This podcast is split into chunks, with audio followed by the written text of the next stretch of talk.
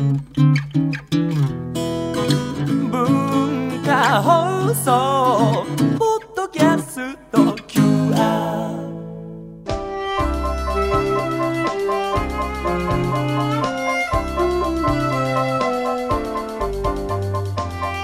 去年慶応大学病院を定年退職され現在は近藤誠がん研究所セカンドオピニオン外来を運営されている医師の近藤誠先生です。西川彩乃と申します。よろしくお願いいたします。よろしくお願いします。今日は愛犬ボビーのお散歩中にちょっとインタビューをさせていただいておりますがあの早速先陣を切って元気に走って歩いていらっしゃいますね。そうそう。ボビーは勝手に。1歳ですかね 現1在歳と3ヶ月。3ヶ月、うすごい。でこの辺に猫ちゃんがいて、はい、ああだからこのね。そうそう。道路の端の匂いをずっとこう噛んで いますがいつもこうお散歩されるときはお散歩コースがあるんですか？うん今この歩いてるのが神田川沿いのね、はい、あの遊歩道ですけど、うんうんそこをだいたいそうね10分から20分ぐらい。あーいつもこのくらいの時間帯ですか？なんか朝もう6時にお散歩されるっていうのは。いやもうちょっと早いんだけどね。早朝と夕方夕方。あの結構ボビーの歩くスピードが速いですねうん。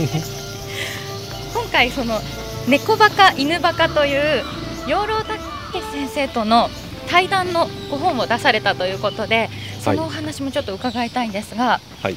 まずは近藤先生は犬バカということでよろしいですか？ワそうですンちゃんが大ね。あのどんな犬でも可愛いと思ってから、で現在本当は猫バカでもあるんですけどね。猫ちゃんもお好きなんですうん、ねた、だ飼えないだけで。はい。ちょっと猫ってて家からはい。逃げ出したりするでしょ、はい。うん、だからそれが嫌で飼えない面がああそうなんですね、うん。猫はこう自分で生きていくっていう イメージがあります。毛づくろいとかも自分でしてえ。イメージがありますが。ワンちゃんはやっぱり構ってあげないと寂しがったりしますか？いやもう大変。家帰ったらずーっとボビーとなんか 散歩にはい。食事にお遊びにお行ってー。寝るまで付き合ってますよ。あじゃあずっとボビーと一緒にいる生活ということで。そうそうあそうなんですね。ボビー君は4匹目の愛犬ということでそうです。一番最初は、えっと、レレディレディはあのビーグルのメスでね。はい。これは子供を産ませて40匹ぐらい産んだかな。あ何回に分けてねそういう時は、えっと、ご友人にあげたりとかするんですか？あの知り合いで欲しいっていう人にね、はい。でまあ、血糖症があるから、その引き取り手がないのはペットショップに引き取ってもらって、はい。えああなるほど。ご自宅でレディはというかまあ毎回そのワンちゃんのーお産というか。あのマンションの一室でへ生まれるんですよね動物はあの自分で全部その後始末とかするからーはい。だからまあお産は楽なもんですよ、あそうなんですか、はいうん、犬は安産だしね。おお一気にたくさん産むんですよね。そうそう最初は9匹ぐらい生まれたかな、おおうん。これはあの大学病院でその生まれる前にはい超音波検査っていうのをやって、お腹の中にどのぐらい赤ちゃんがいるかね、はい。見てもらって。うんうん6匹ぐらいだろうっていうんで。はい。で6匹生まれたところで夜中だったんだけど、あの我々はもう寝ちゃったのね、はい。そしたら次の日の朝にもう3匹生まれてて あれ6匹かと思ったらもっとお腹の中に赤ちゃんがいたんですね。うん。犬を飼う喜びとかペットが生活にいるとうん、どんなそれはね楽しみがありますか？喜びというかもうなんか生活あのー家族の一部になっちゃってるからね、はい。い、ないとなんだか張り合いがなくて、あで家に帰,、あのー帰ってから次まあずっと一緒にいて夜も一緒に寝るのね僕とね、はい。それで起きてからまた面倒見て散歩して、うんうんうんそれで仕事場に出かけるまでずっと一緒にいるから、うん、同じベッドで毎日寝られてるという。それがこの犬のあったかみを感じるのがいいんですよね、はい。寝てる時にね。ボビー君は膝の先生の膝の上が好きなんですね。いや好きかどうかよくわかんないけど。怖くて降りられない。ちっちゃいからねこのボビーはボストンテリアなんだけれどもボストンテリアの中で一番小さいみたいね、でもこれから大きくない。るやもうなんうん、もう1歳過ぎてるからこれ以上は。こう家を長い間開けるとちょっとやっぱ犬は一人じゃ過ごせないっていうのを聞くんそうそうですけれども。そう誰かにね、はい。あの預けてえーじゃないとダメなんで、はい。何か生活先生の生活は制限されたりするんでしょうか？うんあのーやっぱりだから外国旅行なんかできなくなるよね。それがまあちょっと残念だけれども、はい。まあその犬がいる生活と引き換えにはできないなという、うんうんうん。本当にお好きなんです まあ旅行はねあのーテレビでも見てれば行った気になるから。ああな それよりもねあのボビーと一緒に寝る生活の方が大切ということで。まずこの猫バカ犬バカのご本についてもちょっと伺いたいんですが、うん。犬バカの近藤先生猫バカの養老孟司先生ということでそうそうそうあの解剖学者でね、はい。養老先生のお宅にお邪魔してそのえー猫ちゃんのまるちゃんっていうんだけども、はい。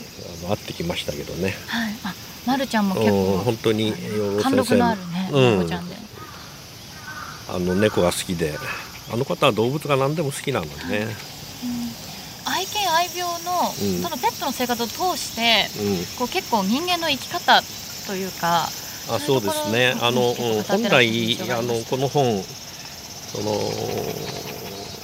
ペットの生老病死をね、はい。あの語ろうという、んうん生きてあの死んでいくまであるいは病気の付き合い方とね、はい。うん、でまあそれはあの大いに語ってるんだけども、それであの養老先生とだいぶ意気投合してね、はい。まあ、あのペットにあんまりそのいろんな医療行為をするもんじゃないみたいなね、あの自然に任せるのが一番だみたいなところで意気投合したんですけど。はい。タイトルはまあその猫バカ犬バカってなってるんですけどね。あの中は結構真面目なところが多くて人間の生き方にとってもね、はい。参考になるんじゃないかと思いますけど。近藤先生はあんまりこのボビーをお医者様に連れていくことはあまりないということで。いやもう基本的にないですね。前の3匹も連れてったことないから、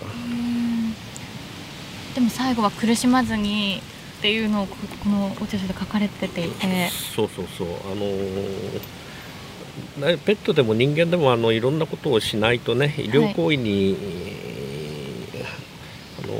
医療機関に近づかない、あるいは医療行為をしないと静かに楽に死ねるんですよね、うん。まあ、そういうのを改めてそのペットを見てねあの気づかされるっていうか昔あの人間もそのお医者さんがほとんどいなかったこともあってね、はい。あの大体お家で亡くなったんだけどもみんな苦しんで死ぬってことはなかったんでね、そういうのを今の人たちは忘れちゃってるから、寝食を健康にしていればそんなにナーバスになることもないっていうところなんでしょうかね。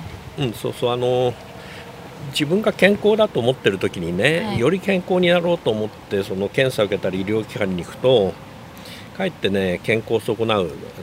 だからあの日本でもその医者がい少ない例えば医療過疎って言われてるね、はい。長野県なんかの方がお日本で一番長寿な県になってるでしょ、うんあんまりしないのがいいんですよね。今こう結構犬の寿命が伸びてきてるっていう話をよく聞くんですけれども、うん。そうなるとその私の両親ぐらいの年齢になると今から犬を始め飼い始めるとあそうね。その問題は大きいですよね。あのうん。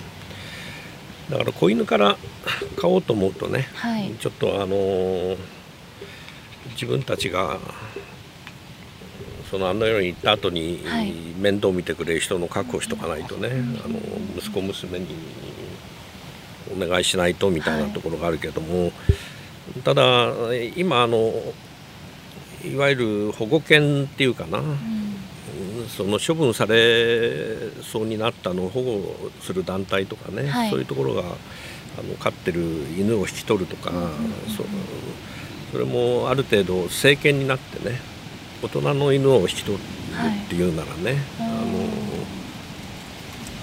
まあもうちょっと子犬から飼うよりは、なんていうかな飼いやすいんじゃないかな。また子犬でもね親子2代で飼うっていう手もありますから近藤先生のところもそうかもしれませんが、今日は小学館から猫バカ犬バカをお出しになられた近藤誠先生にお話を伺いました。近藤先生ありがとうございました。ありがとうございました。